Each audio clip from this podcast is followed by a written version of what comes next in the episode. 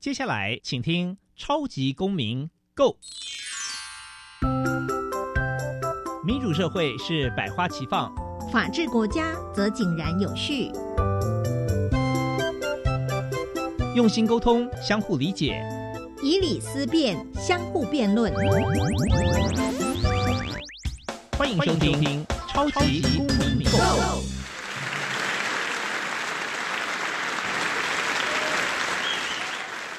各位听众朋友，大家好，欢迎再次收听《超级公民 Go》。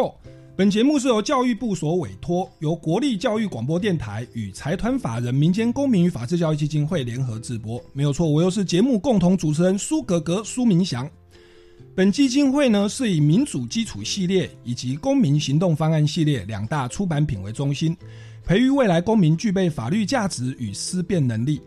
本会呢也持续关注教育现场的辅导管教议题，目前出版了两本书，第一本是《老师，你也可以这样做》。第二本是老师，我有话要说，分别针对校园中常见的问题，提供相关的法律与教育的观点。此外，本基金会每年固定举办全国公民行动方案竞赛，鼓励教师带领学生对于周边的公共事务提升关注，并且设计解决方案。此外呢，不定时举办教师研习工作坊，期待能与各界合作，推广台湾的人权法治教育。从本月开始呢，我们节目也新增了法治教育广播节目情境剧。因为近年来校园及社会的违法事件日益增多，所以希望透过本情境剧，以人物对话、活泼有趣的方式，宣导法治观念及法律常识，促进校园法治教育的落实，并且建立民主法治的社会。现在让我们收听法治教育广播情境剧。哦，他东西不还我。该怎么办？乱弃养动物会违法的吧？网络买错东西能退吗？生活处处藏考题，想要欧趴没问题。学习法治，保护你。我的青春不 NG，我的青春不 NG。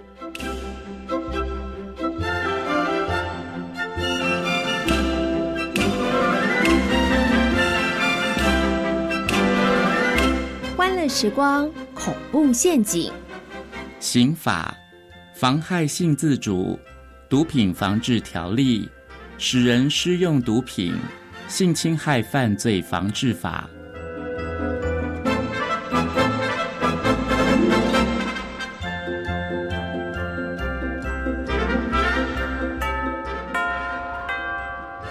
哎，建哥，今天结业试完，要不要一起去唱歌啊？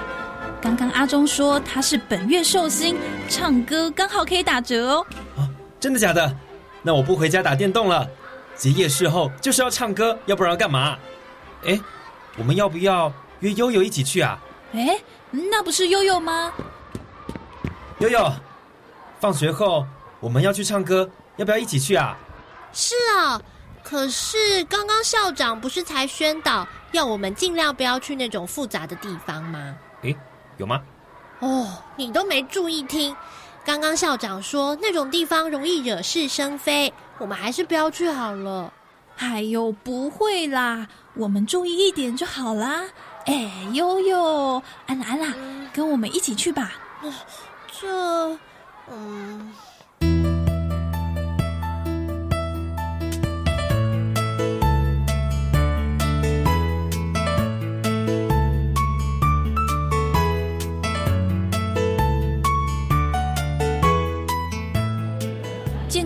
是这家 KTV 吗？嗯，哎，前面那个人好像是我朋友哎。嗨，黑狗。哎，健哥，你和你朋友来唱歌啊？嗯，真好哎。哎，我想唱歌都约不到朋友。你好，我是梦梦，健哥的朋友就是我们的朋友哦。不介意的话，我们就一起唱歌。嘿，好啊，好啊。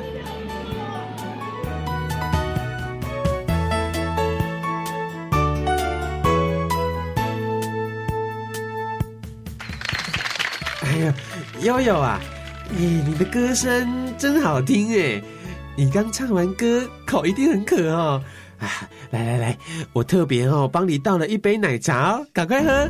哇，黑狗你真好，谢谢你。悠悠，没想到你唱歌这么好听，人美歌声也美。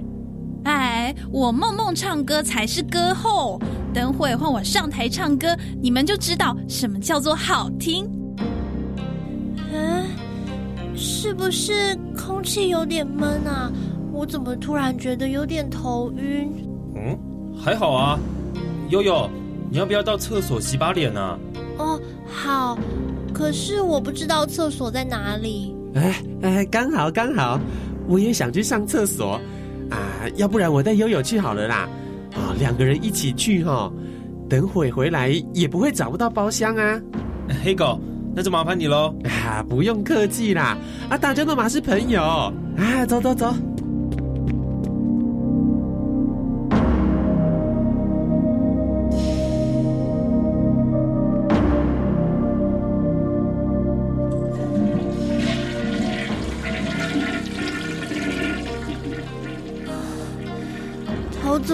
这么厉害？身体还有点无力，没力气。啊，黑狗，这里是女厕哎，你怎么会跑进来了？哎，悠悠，啊，你是不是觉得浑身没有力气，想睡觉？哎，你要不要靠着我休息一下啊？不要，黑狗，你你你要干嘛？你不要乱来！哎哎哎！不要害怕，不要害怕，你什么都不会记得的，你好好配合我就好啦。黑狗，你在干嘛？嘿，剑哥，好兄弟就该有福同享啊！哎，大家一起 happy 一下。当我什么人？你还不赶快放开悠悠！你惹我干什么？啊！臭坏狗，站住！别跑！悠悠，你还好吗？他应该跑不远，我赶快报警。你不要害怕啊！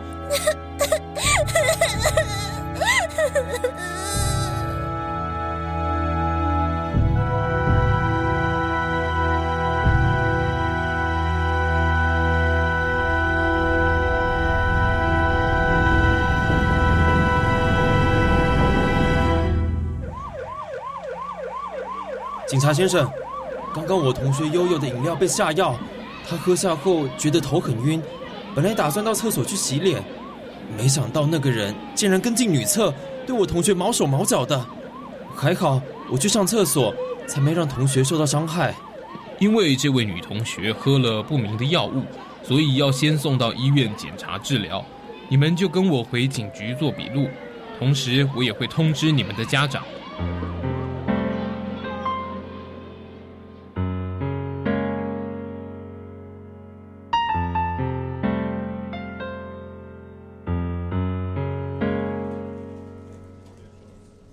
刚刚我们在 KTV 附近的超商抓到你们刚刚说的那个下药的人，还在他的身上查获少量的三级毒品 FM two，他的行为已经触犯了刑法第两百二十一条强制妨害性自主未遂罪，而且他又使用了药剂，所以可加重刑责至七年以上有期徒刑。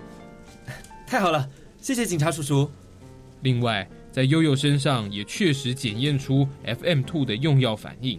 警察叔叔，请问什么是 FM two 啊？FM two 俗称十字架，是一种强力安眠药，能够迅速诱导睡眠。一般人服药后会嗜睡、疲累、意识不清，反应会较慢。清醒之后，对发生的事产生失忆。FM two 加进饮料中，无色无味，不容易被察觉。所以常被歹徒拿来做坏事，啊，真是太可怕了！所以在公共场合要注意自己的饮料安全。当饮料离开视线之后，记得千万不要再饮用了哦。警察叔叔，那黑狗骗了悠悠喝下含有毒品的饮料，也会被处罚吗？当然会。黑狗欺骗悠悠使用含有第三级毒品的饮料。违反毒品危害防治条例第六条第三项，得处五年以上有期徒刑，得并科新台币五百万元以下罚金。所以我们会将他移送法办。警察叔叔，真的非常感谢你们的帮助。这是我们应该做的。如果日后遇到妨害性自主的状况，当下可以大声呼救，或者攻击坏人的胯下，找机会赶快逃跑。逃跑之后一定要记得报警，这样才可以尽快把歹徒绳之以法，不让其他人继续受害。我们记得了。还有，事发之后，受害者千万不要急着清洗身体。为什么？因为受害者身上可能会残留坏人的 DNA 啊，这样才能保留最有力的证据。哦，原来如此。警察叔叔，那悠悠会不会被留下记录啊？根据性侵害犯罪防治法，性侵害防治中心会协助后续的心理辅导以及提供法律服务。另外，所有的程序中，个人资料依法都要保密，所以不用担心各自外流的问题。好了，今天的笔录就做到这里，你们赶快回家吧。嗯。以后我们出去得更加注意自身安全才行，也得记得公共场合的饮料离开视线后就不能再饮用了，以免惹祸上身。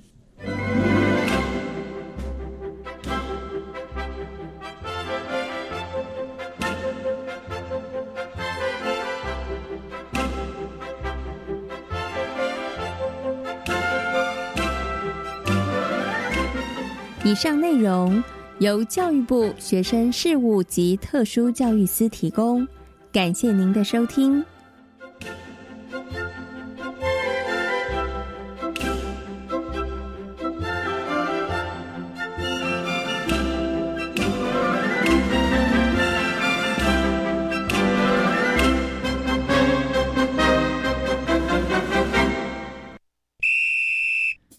小小公民停看听。在这个单元，我们将会带给大家有趣而且实用的公民法治小知识哦。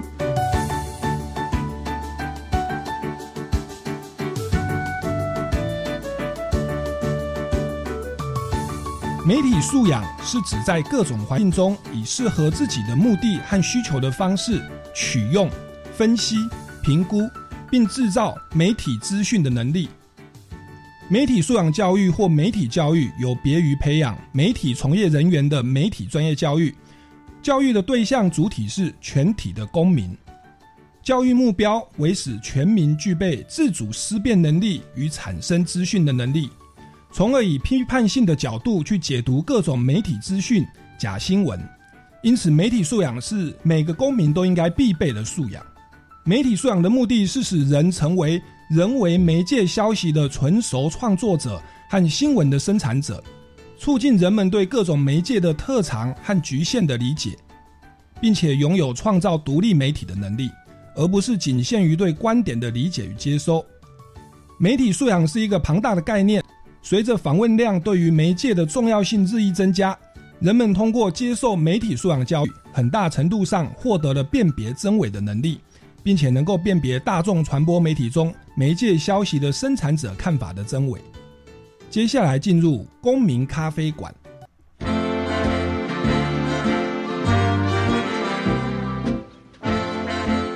民咖啡馆，倒杯咖啡，跟我们一起在公民咖啡馆分享近期最具代表性的公民时事。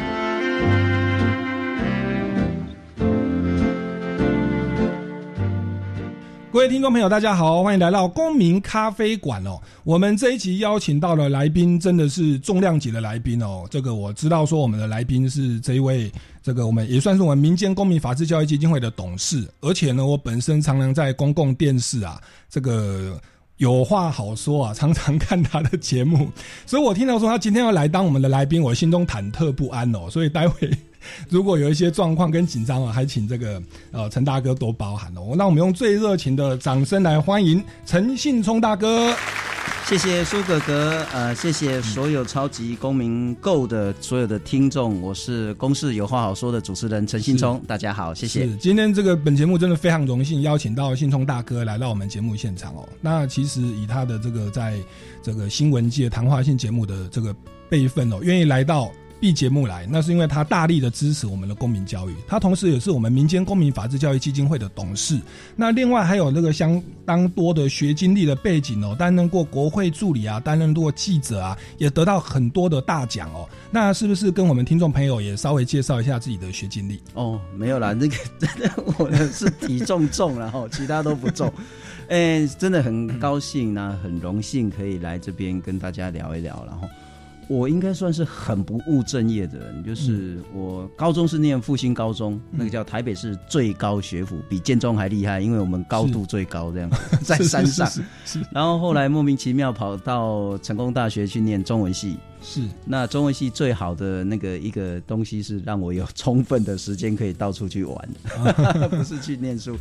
所以后来就对台湾的一些比较本土的文化产生高度兴趣，所以莫名其妙又跑到清华大学去念那个叫社会人类学。我主要是念人类学的，是，所以我的硕士论文做的是完全打不着的，叫做那个千亡魂仪式。千亡魂哦，在台南对台南东玉店有一个叫大乘法事，就是人死了变成孤魂野鬼，然后会受困在王死城，然后就要去劫狱。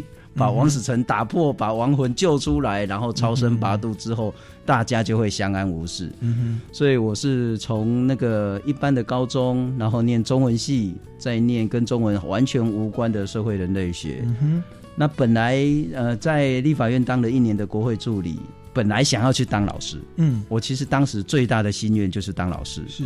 那我在当国会助理的时候，莫名其妙被拉去选总统，就是跟着许信良跟朱惠良选总统。是，那因为他们根本没资源，所以我就去帮他们写文化白皮书跟教育白皮书。哦，啊，那时候年轻人就很臭屁啊，说：“哎，我可以写全国的教育白皮书，我去当个国中老师应该不过分吧？” 是。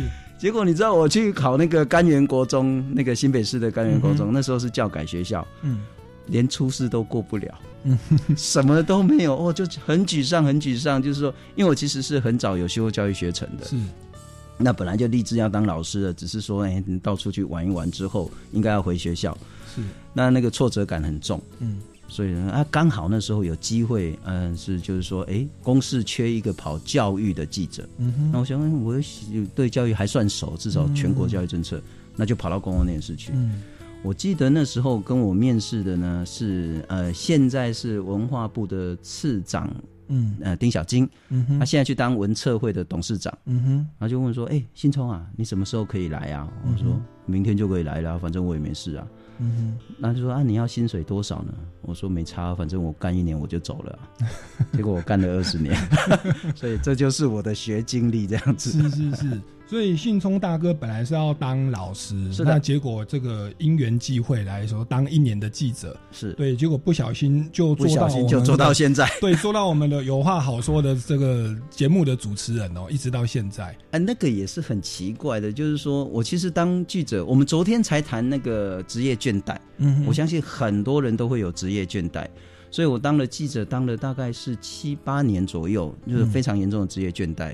刚好有一个机会到那个公司的策发部，那个时候就是公司在正在发展的时候，需要很多的策略这样子，所以就找我去策发部当研究员，主要是推动公广法的修订。嗯，那后来就跑去那边，然后又莫名其妙呢，新的总经理就是说他们想要开一个论坛式的一个谈话性节目，然后就找我去当制作人。是是。啊，然后那时候没有主持人，就找史英。是，那当时跟史英讲说，你好歹撑个半年。结果那个 loading 实在太大，所以史英撑了两个多月，然后他就要撒手不管了，完全没人。因为制作人的最大的任务是节目不能开天窗，是，没有人要做，对你只好自己上。是是是。然后这时候就是十，我们这节目已经快十二年了。嗯哼，十二年就是一直在工作倦怠，所以你就看到偶尔会请个育婴假啦，偶尔会请个病假啦，或干嘛的。嗯哼，但是也撑到现在的。是，所以信聪大哥非常特别，他本身是有话好说的制作人，然后因为找不到主持人，自己下去做，就做了十多年了。对，那以以前你的梦想是当一个老师，也算是推行公民教育。那我觉得现在上天很巧妙的把你带到。公共电视的这个平台，其实它也是公民教育，而且它影响的层面更广泛。对，那我本身很喜欢看信聪大哥的节目，是因为我们一般谈话性节目比较血脉喷张一点嘛。对，那但是看那个信聪大哥的节目，感觉循循善诱，那真的是如这个节目名称有话好说，大家很理性、很和平的来沟通，那也都感觉非常的诚恳。是哦，原来是有背后的这样的教育理念。嗯，那所以今天在你百忙当中还可以来，真的是对于我们这个 B B 节目的大力支持啊！那相信待会还有很多东西可以跟我们听众朋友分享。哦，那在这个信聪大哥这个进一步分享之前，我们先进一段音乐。Just say goodbye。这个夜晚是应该哭个痛快，相遇不算太晚，相爱不算太短，现在正好适合离开。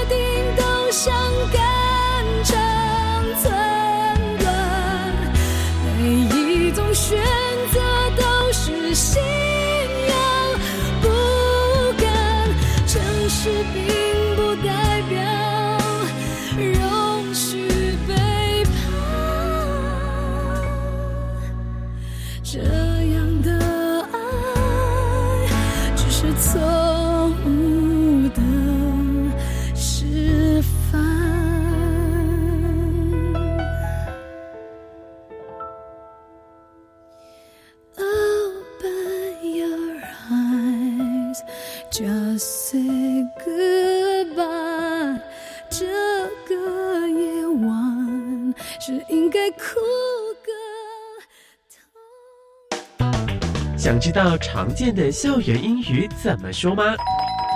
教育电台特别规划英语敲敲门主题策展，听 Lina 老师与旧老师实用有趣的两分钟英语单元，让你轻松打好基本功，提升英语沟通能力。请上网搜寻教育电台 Channel Plus 英语敲敲门。Take a break，英语敲敲门。三。哎，你很有钱哦。就平常找回来的零钱都放在这边呢。现在电子票证这么方便，把零钱拿去超商或捷运站储值就好啦。对吼，不然啊，这些零钱都只能宅在家。如果大家都把零钱拿出来用的话，国家就可以减少铸币，降低二氧化碳排放。不然啊，北极熊都叽叽喽。把硬币储值到电子票证当零钱包使用，好棒棒。以上广告由中央银行提供。我是蓝宇高中陈淑珍主任。唯有具备良好的媒体素养，我们才能拥有创造社会价值的力量，让孩子有能力拒绝媒体绑架，做自己的主人。请从培养孩子的媒体素养开始。媒体素养，大家一起来。以上广告由教育部提供。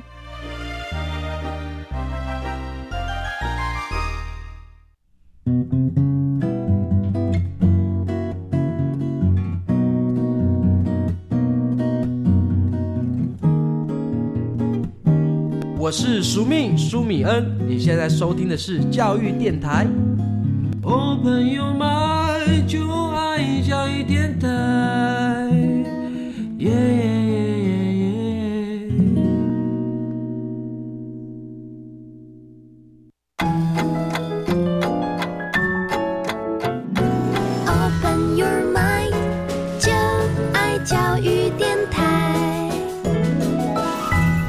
各位听众朋友，欢迎回来公民咖啡馆哦。持续为您访问到的是信聪大哥哦，陈信聪大哥是公共电视有话好说的制作人兼主持人。那这个节目想必大家不陌生啊，有很多人也是长期的收看哦。那有想说趁这个机会来请问一下信聪大哥哦，你觉得有话好说是一个什么样的节目？那他想要带给观众的是什么样的内容？再跟我们听众朋友来介绍一下。我觉得我们这节目很奇怪，专门谈自己不懂的东西。嗯，我们想要透过这个机会，让我让我们这一组的人知道更多我们想知道的事情，包括什么呢？包括黑洞，黑洞我就好痛苦，你知道吗？那念文组的，是我说实在，我连那个牛顿的第一运动、第二运动定律我都搞不懂，那是什么？什么叫做静者恒静，动者恒动？能质量？然后后来又谈到说爱因斯坦的那个广义相对论，哦，救人哦，安尼维我还在山 西两骨头了，但。当台湾拍下了人类史上第一张的黑洞照片的时候，我这样讲完全不过分，因为台湾团队在这个黑洞计划里面是非常非常关键的团队。嗯，我们觉得哇，这太有趣了，黑洞到底是什么？可是你知道，对文组的来讲，你要了解所谓的那个广义相对论，嗯，你要了解黑洞是什么，你还要了解说如何去拍到黑洞，而那个成像的那个过程跟技术是什么，那真的是天方夜谭。嗯，但我觉得很有趣，因为所以你就可以有机会去了解它。嗯哼，我们也对包括中美贸易战觉得很有趣。嗯，啊，那到底是什么？到底在打什么？啊，华为是不是真的是一个间谍的企业？那是不是真的中资进去，然后想要搞垮美国？啊，美国怎么对付中国等等的？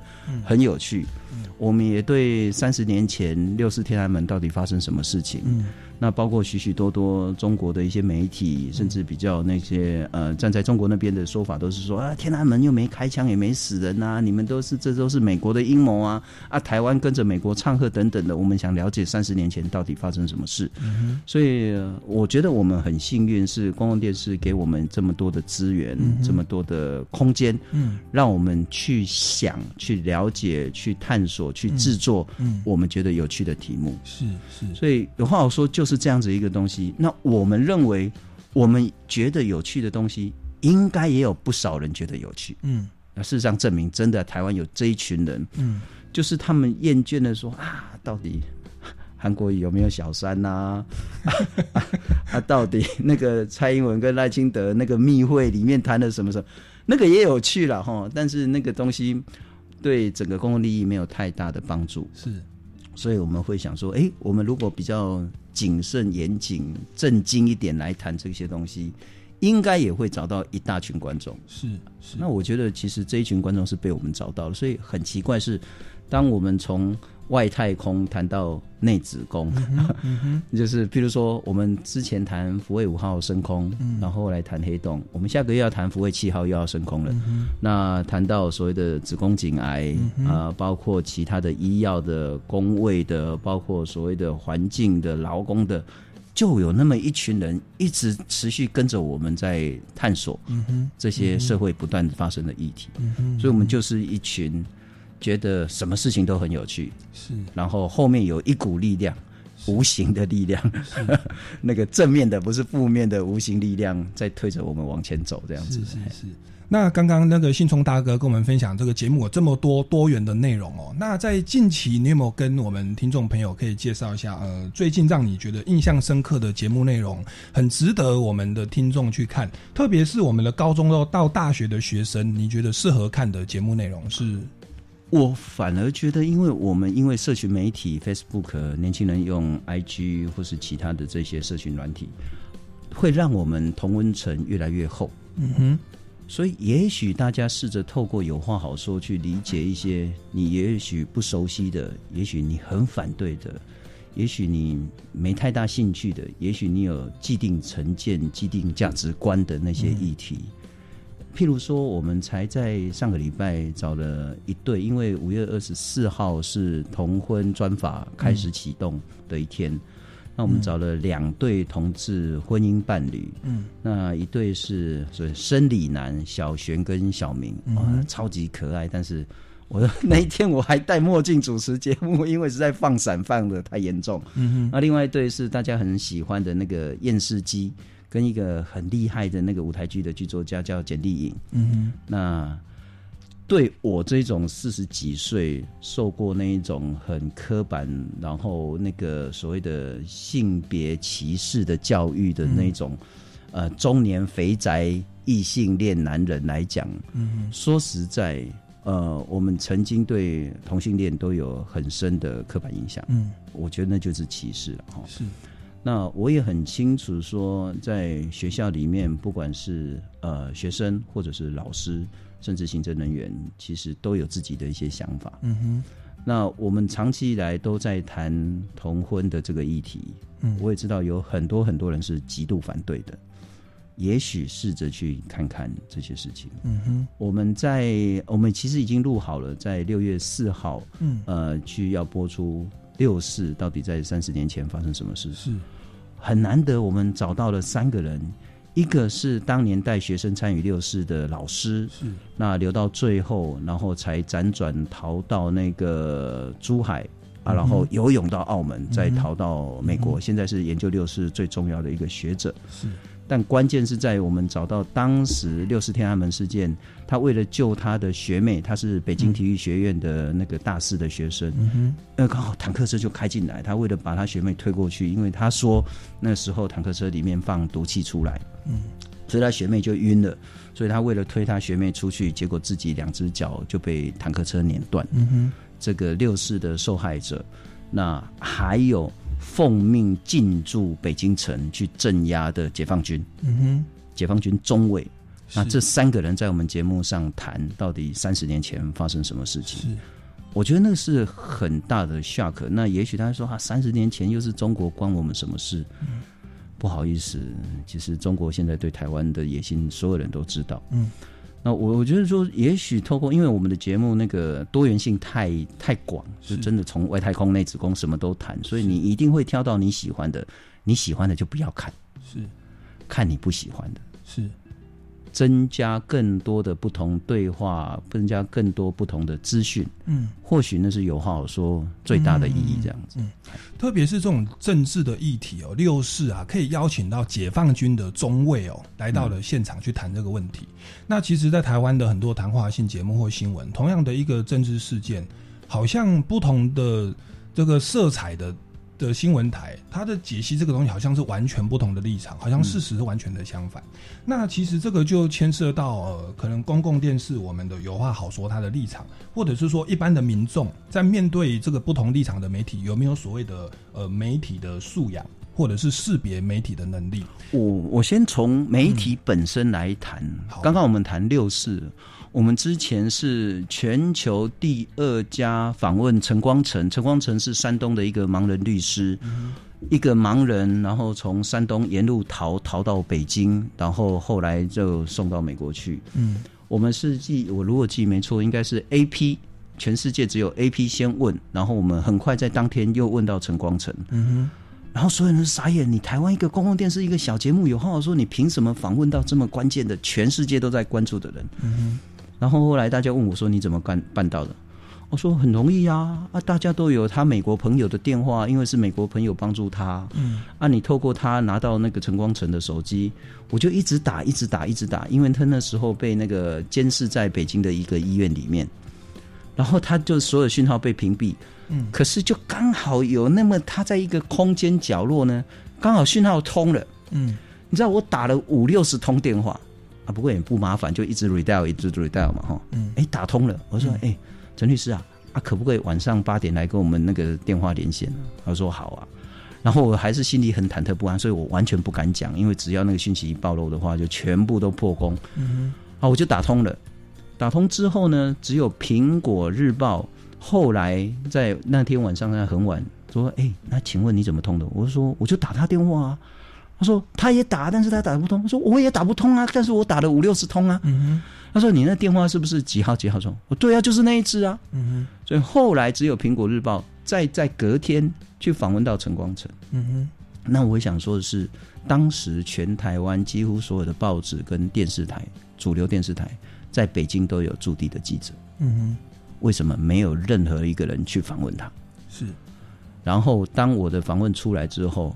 除了苹果日报问我怎么问到之外，没有任何一家媒体问我怎么做的。嗯哼，嗯哼，你就知道说媒体自我审查有多严重。是，不管所谓的蓝的或绿的，是自我审查有多严重。是，这是台湾媒体的生态。台湾媒体因为自己的所谓的政治跟商业上的利益，特别是所谓的绿的媒体在中国大陆的商业利益，是它有极为严重的自我审查的问题。是，这是台湾媒体的现象。是。因此，当媒体提供的是片面偏颇的资讯的时候，你很难期待呃民众得到完整的资讯。是，这是我们现在所遇到的情形。是，连绿的媒体，他们考量在中国的商业利益，是的，都会做自我审查。是，那照这样讲话，我们一般民众要怎么？你看最近一个现象，华视要播一个《六十天安门》纪录片，是，只是在成品借场地。是。突然间，陈品说：“我不提供场地给你播纪录片，是因为陈品说他长期的政策不是涉入所谓的宗教跟政治的意识形态。嗯，老天爷啊，你只是提供场地而已。嗯嗯，但他可以自我审查到这个地步，是你就知道我们现在其实所谓的民主、自由、开放、多元，不是我们想象的那么好。是是是。”所以在这样的一个状况，我们一般民众对于媒体的这个试读要有一些觉醒，不只说是所谓的我们既定的观念，觉得蓝的是比较偏大中华的思想，那绿的比较偏台湾的思想。可是其实现在绿的也会相当程度的受到很。这个影响是我们有极为严重的自我审查，所以请大家不要以为，哎，蓝的听听，绿的听听，你就听到真实的世界，绝对不是这样子。真实世界绝对不会只在媒体上呈现。是是，就连说，哎，也许现在台湾因为，呃，台湾跟中国关系越来越紧张，所以很自然的，台湾跟美国的关系就会比较紧密一点。所以很自然，我们很多很多的价值跟选择跟资讯来源就会比较偏美国。譬如说，美中贸易战，我们很容易站在。美国那一边，但事实上也不尽然全是是这是真实的。是是，那 像信聪大哥，你本身也当记者这么多，那您很幸运都一直在公共电视嘛？那公共电视他就感觉是比较没有收视率的收视率的压力，对，所以他在商业的压力上是比较少的。那你觉得一个一个媒体人或一个记者在面对这样的一个压力的时候，呃，你要怎么样去面对？或者说公共电视在有话好说的这个节目，你看到台湾的这样的一个媒体生态，你觉得这个节目可以扮演什么样的角色？我觉得基本上台湾的所谓的主流媒体是没救了。没救了，那不叫做夕阳末日产业，它其实已经是没救了，早就进入黑夜，而且看不到那个白天的可能性。嗯，那公式说实在是真的运气很好，但也可以说运气不好，因为相较起 NHK、BBC，公共电视是在有线电视蓬勃发展，然后自己把自己搞烂掉之后，公共电视才出来的。是。然后公司因为公司到现在是二十年，那公司成立前四年是不可以做 daily news 的，嗯，也就是被不好听叫被阉割掉了。是，那所以公司是在整个媒体环境都已经快速往下的时候，它才出现，而且出现的是用极为微弱的力量。嗯，所以公司没有办法去撼动现在的商业电视台或是整个商业媒体。嗯，但有一个很有趣的现象是。呃，尽管公司不谈收视率，不谈 rating，嗯，我们的收视率是越来越好，是很有趣。就是说，我们完全不 care 那个所谓的人家想看什么，所以我们才做什么。是，然后，但是我们做的东西是会 rating 越来越好。嗯，那反映的就是说，大家其实对现在的那种越来越堕落的那个商业媒体是越来越不耐。嗯哼。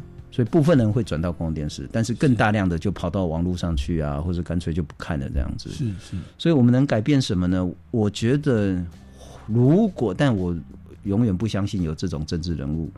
如果在二零一九年或到呃，也许五年内，台湾的公共电视可以成长到一定的可以跟商业电视台抗衡的那个规模的话。嗯。呃，台湾的媒体有比较大的希望，嗯，但我不认为，因为会有非常大的阻力出现啊，就是会有很大的保守力量说啊，你这个一定是那个执政党要利用啊，干嘛干嘛的啊，你给执政党那么多的武器，只是为了打压政治对手等等的。嗯可是老天爷，我们是在政党轮替啊，我们老是在政党轮替，我们也轮替三次啦。是，所以如果你老是要从政党抗衡的角度来看公共媒体的话，那公共媒体永远长不大。是是。呃，我我认为我们的机会是说，如果我们可以在五年内让公司成长到一定的规模，是当然它不能走偏了，不能长歪了了哈，那会有机会。但现在是大家持续在往下，那公视是持平，很微幅的在上涨，是，但那不足以去改变大家的收视习惯，更不足以去改变大家认知到的台湾跟全世界。嗯哼哼，所以公视好像是孤军奋战。对于台湾的这样一个媒体的环境，那请问信聪大哥，你觉得除了公视要在五年之内能够提升来对付这些商业的电视台之外，你觉得政府或者说民众在这样的一个媒体的一个文化里面哦，要我们怎么样去协助他去改善，能够跳脱商业的压力或政党的控制？我谈一个是假新闻，好哦，这一年来大家一直在谈假新闻，假新闻不是这一年来才出现的。假新闻一直都有可能从有人类就有假新闻，我们也许是道听途说，无意间散布错误的资讯，也许是刻意的用所谓的假的讯息来去骚动，来去破坏对手的成果。嗯哼，所以假新闻一直都有，但是因为所谓的社群媒体，包括那个。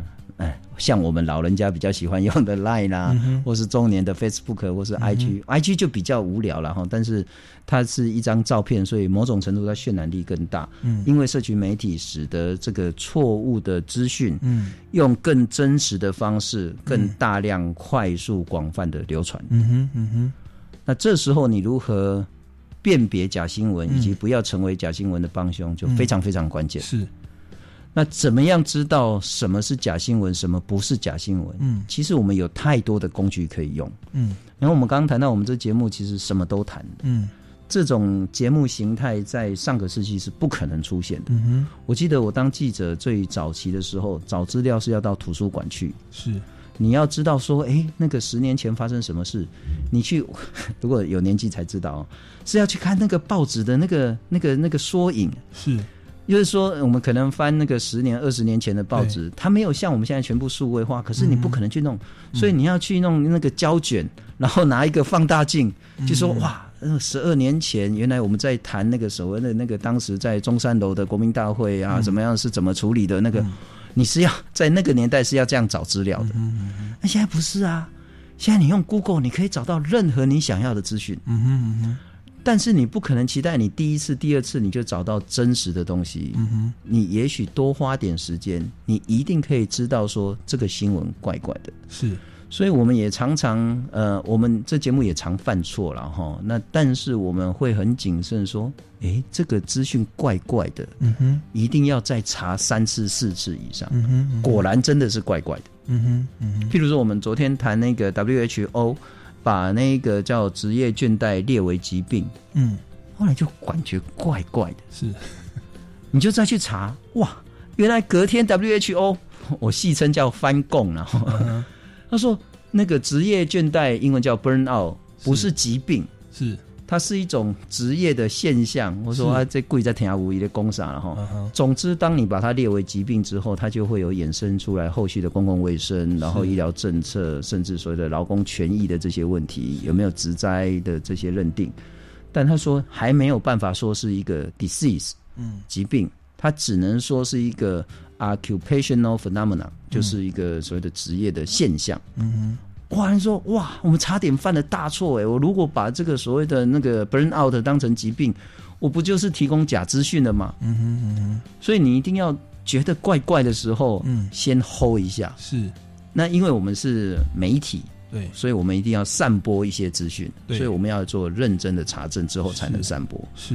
但各位不是媒体，嗯，所以你如果觉得怪怪的，嗯，那拜托你就不要散播。是是是，因为你不是媒体，你没有责任要叫提供资讯嘛。对，那我们是媒体，我们有责任提供资讯，是，但我们有更大的责任是提供正确的资讯。是，如果你无法分辨的话，是，请不要当假新闻的帮手。是，但你有太容易分辨的管道跟工具。是是。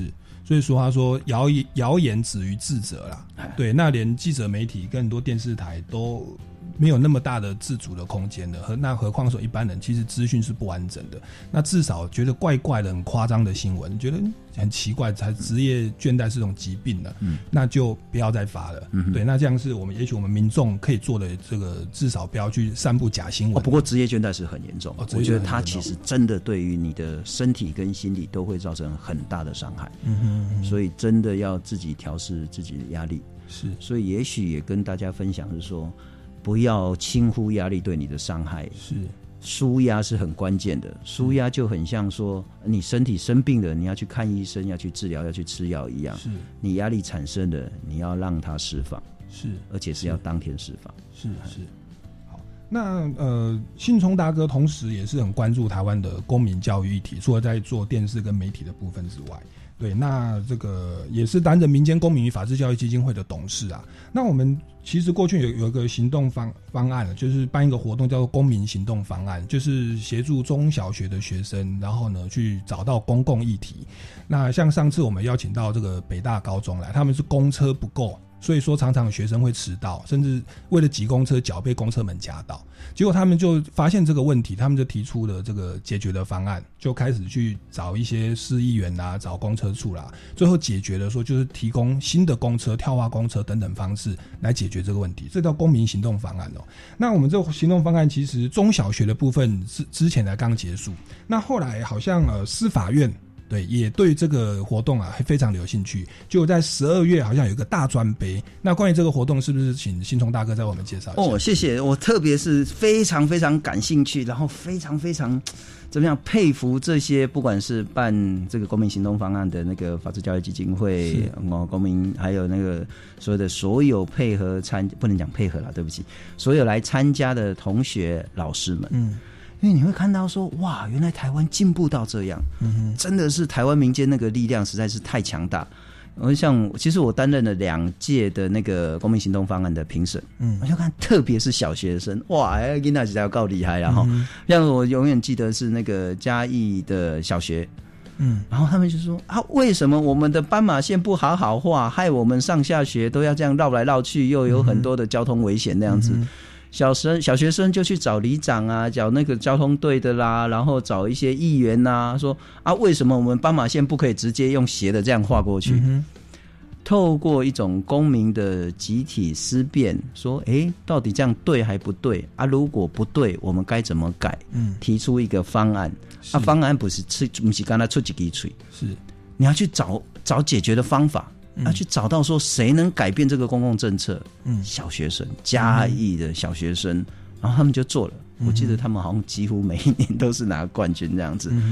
小学、国中、高中，他们都提出非常让人家 surprise 的一些那个具体的行动方案。但不是要去改变整个国家，但是如果你能改变生活周遭一个你一直无法处理的问题的时候，是你就有更大的能力去处理台湾的一些未来。嗯哼。嗯，所以我非常开心，就是那个在今年十二月，嗯，呃，法治教育基金会会跟司法院合作，有一个大专杯的公民行动方案。是，现在开始你就可以报名了啦，哈，就是报名是报名到七月十号截止。是，但你还不用说，哎，我要怎么缴件啊？这些没关系，你先报名，拜托，先上那个法治教育基金会的网站。嗯。然后呢，收件是到十月二十五号才截止，嗯，所以先来报名，报名之后呢，会有一个说明会，你来听来参加之后才知道说要交什么样的文件，提供什么样的一些方案，嗯，哦，这几笔就特优一组是十万块，是。十万块，你就可以做很多很多事情，你可以把力量延续下去，总奖金是三十一万，所以请所有。大专的老师、学生，也许现在来思考说：“诶，我可以提个案，嗯哼，好好来参加，又有钱拿，又可以改变现在所遇到的问题，何乐而不为？”是。那参加过这个活动的老师跟学生，其实都觉得收获很多，而且把学到的一些公民的教育理念，把这个理论啊，把它学习如何落实，其实对于未来担任公民是一个非常好的一个基本的教育。所以欢迎这个大专哦的这个各级院校科系，赶快来报名哦，七月十号以前报名。那那个文件可以在十月二十五号再来补足就可以了。那今天我们节目也慢慢到了尾声哦，想再请问一下那个信聪大哥有没有什么想要再补充的？哎，请大家收看《有话好说》，还有要多听苏哥哥的节目。谢谢谢信聪大哥，每周一到周五晚上八点。哎，周五没有，所以我今天是闲闲的。谢谢你，因为不然我就宅在家了。是是，周一到周四晚上八点，请大家要锁定公共电视《有话好说》。每个礼拜六下午三点零五分，你要来收听我们教育广播电台的《超级公民购》。那各位听众朋友，如果对于我们的节目有任何的疑问或者是建议的话，也欢迎到我们超级公民购的脸书粉丝团，或者是民间公民与法治教育基金会的脸书或官方网站来留言。那我们节目就到这边告一段落，我们下个礼拜六下午三点零五分，超级公民购再见喽，拜拜，谢谢，拜拜，谢谢，谢谢。